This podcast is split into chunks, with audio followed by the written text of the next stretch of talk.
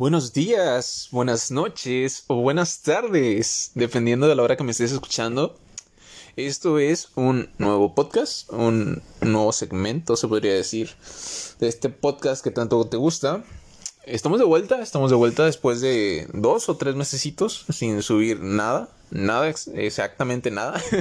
eh, ¿Por qué abandoné el podcast? Pues en mis primeros episodios dije que eh, a lo mejor y pues me tomaba un tiempo, a lo mejor y no subía tan frecuentemente, porque pues estaba en la escuela, estaba, estaba estudiando y tenía exámenes finales, tenía muchos proyectos que presentar, entonces pues no me daba, no me daba el tiempo. Y pues hasta ahorita estoy de regreso. Eh, espero que más activo que nunca. Espero dar más contenido que anteriormente. Porque pues llevaré que unos 6 a lo mejor. 7 por lo máximo.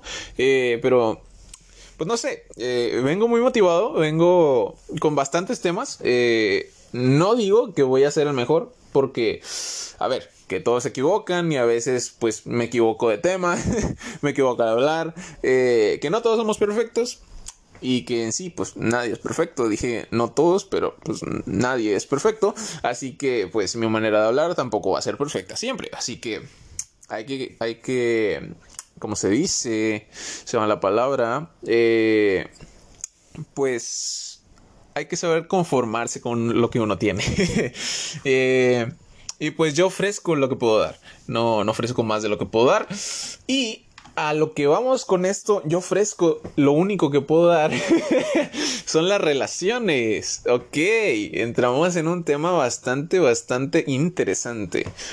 ¿Por qué relaciones? Te preguntas. Pues, mira, yo estoy joven, y mi experiencia con el amor no es tan, tan magnífica, tan amplia como otras gentes, otras personas que pues, a ver, a fin de cuentas, pues tienen más años, tienen más experiencias. Pero, pues, no sé, eh, el amor. ¿Qué es el amor? Pues ni yo lo sé, amigo, ni yo lo sé. Pero aquí lo vamos a estar viendo, ¿ok? ¿Les parece si empezamos? Eh, si escuchan que estoy tecleando o algo parecido, es que estoy usando el celular para buscar la información. Porque yo no es como que tengo un guion, yo no es como que tenga ya todo preparado. Yo conforme vaya saliendo el asunto, pues lo voy viendo. Entonces, ¿qué es el amor? Según la ciencia. Vamos a ver esto. Eh, y pues la ciencia es complicada hasta cierto punto, pero según la ciencia, el amor es un proceso neurológico que se produce en el cerebro e implica a diferentes partes. El hipotálamo. y si, si leo mal algo o lo pronuncio mal, por favor, no, no me critiquen lo, no lo ensayé. Así que si lo leo mal o tal, pues no, no, no me juzguen, por favor. Ok, la corteza prefrontal, la amígdala, el núcleo accumbens y el área tegmental frontal. O sea, ¿cuánto tiempo dura el amor? eh, a ver, depende de qué tan enamorado esté, según. Pero según las investigaciones de Helen Fisher, experta en el tema que concuerda con varios estudios más, el enamoramiento dura aproximadamente seis meses. Que a ver, yo puedo llegar a estar enamorado de alguien muchos años pero según la ciencia, seis meses. Eh, esto no quiere decir que solo estarás enamorado de una persona por seis meses, pues el amor es una construcción. Entonces, pues no, no, pongamos un ejemplo, no, no hay una casa si alguien no la hizo antes. Entonces, siempre el amor, esos seis meses van a ser los cimientos de esos cimientos, pues tú vas a construir esa casa. Entonces, mientras más cosas le metas a la casa, mejor te va a quedar. Por lo tanto, el amor es igual. Eh, tú llegas con tu pareja, tu próxima pareja, o tu novia, ya puede ser tu novia, y pues empiezas. Y es como como que ya, ya compraste el terreno. Entonces ahí ya nada más te falta pagarlo, te falta asentar la tierra a lo mejor, te falta poner los bloques, te falta poner las ventanas, etc, etc. Ok, no queremos hablar tampoco de cómo se construye una casa, así que... pero, ese es el punto, es una construcción. Eh, pero, a ver, el amor tiene bastantes términos, pero nada más uno nos interesa a nosotros. Que, como sigo diciendo, yo soy muy joven y pues, el amor eh, no, no me da. Pero, a ver, nos ponemos interesantes, nos ponemos más complejos. Biblia. Eh, el amor en la Biblia. El amor no es envidioso, no, no hace alarde, no se envenece, no produce con bajez, no busca su propio interés, no se irrita, no tiene en cuenta el mal recibido, no se alegra de la injusticia, sino que se regocija con la verdad. Eso sinceramente no sé cuál Biblia es eh, y pues tampoco lo voy a buscar, eh, pero estoy, palabra, estoy parafraseando un texto de la Biblia que dice que el amor es paciente. Y es verdad, porque, a ver, que ¿quién no conoce a alguien, una persona, un conocido, un amigo, un familiar, que su pareja y él, o ya están casados o son novios y tal, pero eh, llevan demasiados años, demasiados, demasiados, y a fin de cuentas es muy difícil mantener una relación. Y luego menciona, perdón, es servicial. Entonces, nosotros no vamos a, enamorar a alguien de la noche a la mañana y menos haciendo nada. Entonces, mm, por mi parte, yo podría decir que en esto se refiere a que seas caballeroso en tu caso de que seas hombre o que seas modesta o respetable si eres una mujer que, a ver, aquí entran los estereotipos de hombre y mujer. Eh, el hombre normalmente, pues, es el que mantiene la casa y tal. Y que eso se mantenía antes. En estos tiempos, pues, ya no, ya no está muy claro quién, quién puede ser el que lleve el, control de, de, esta relación. O pueden ir los dos juntos. Eh, es como una empresa. Puede ser, puede ser, eh, como se dice, socio. Y pues está 50-50. Entonces, dice, el amor no es envidioso cosa extraña, eh, aquí entran los celos. Eh, porque, no sé, eh, los celos, a, mi parecer, hasta cierto punto están bien. Porque, a ver, estás en una relación, merece respeto, merece que tú necesites perdón, que tú no necesites saber que la otra persona te puede ser infiel, porque estamos seguros de que pues eso no va a pasar. Pero hasta cierto punto, pues también, oye, eh, no, no te pases de límite con alguien, con ella o con él. Entonces, pues, eh, hasta cierto punto, pues se entiende. Ahora, los celos que son malos son los que llegan a golpes, los que llegan a discusiones, los que llegan a maltrato tanto físico como verbal. Así que, pues ahí ya, ya los celos serían a otro nivel y pues ya no serían malos, serían más que malos.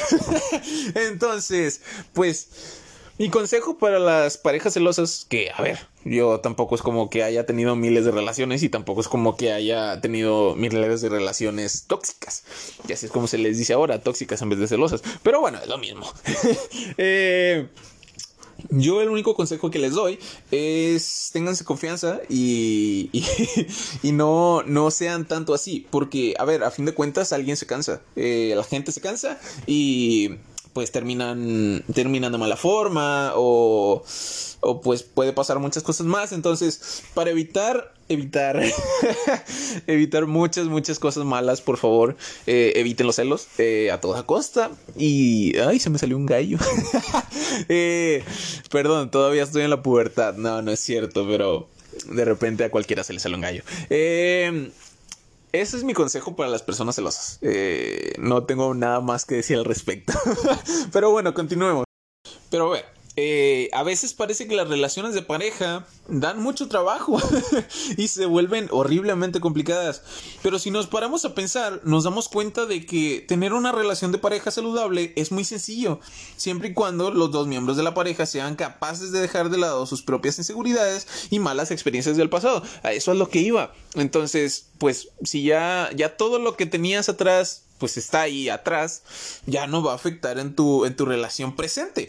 Entonces, en las relaciones de pareja es donde más se manifiestan las características afectivas y las características irracionales que cada una de las personas ha ido adquiriendo a lo largo de su historia vital. Entonces, no, no, vas a no vas a dejar de ser tú por estar con alguien. Porque, a ver, hasta cierto punto siempre se van a sacar los trapitos sucios al aire. Entonces, a fin de cuentas, siempre te vas a dar cuenta de lo malo y lo bueno que tiene tu pareja. Pero Ahí es donde se replican los patrones inadecuados aprendidos en la infancia y se actúan muchas más veces a través de una forma cegada de ver el mundo. Entonces, pues no te dejes guiar por lo que eras antes y no te dejes guiar por lo que eres. Evoluciona. Eh, una cultura que no promueve las relaciones amorosas sanas. Y es que desde mi punto de vista, la sociedad en la que vivimos no favorece precisamente las relaciones de pareja saludables. Eh, las canciones, las películas de Disney, las series de televisión, las telenovelas que ve tu mamá, eh, nos muestran una concepción del amor que no es real y favorecen una serie de características acerca de las relaciones de parejas que no apoyan a que éstas se mantengan en el tiempo de una manera satisfactoria. ¿A qué me refiero con esto? Las relaciones normalmente deberían, deberían de durar mucho tiempo, si no es que para toda la vida. Pero eh, estamos acostumbrados a que en las series que ahora, ahora los millennials y lo, la generación Z ve, eh, pues es relación al mes, estoy con alguien más, al mes estoy con otra o otro, dependiendo de cómo seas. Pero a ver, no es así. Eh, si tuviera que decir un solo indicador de si una relación debe continuar, sería que tu relación de pareja te suma o te resta. Eh, ¿Estás escuchándome?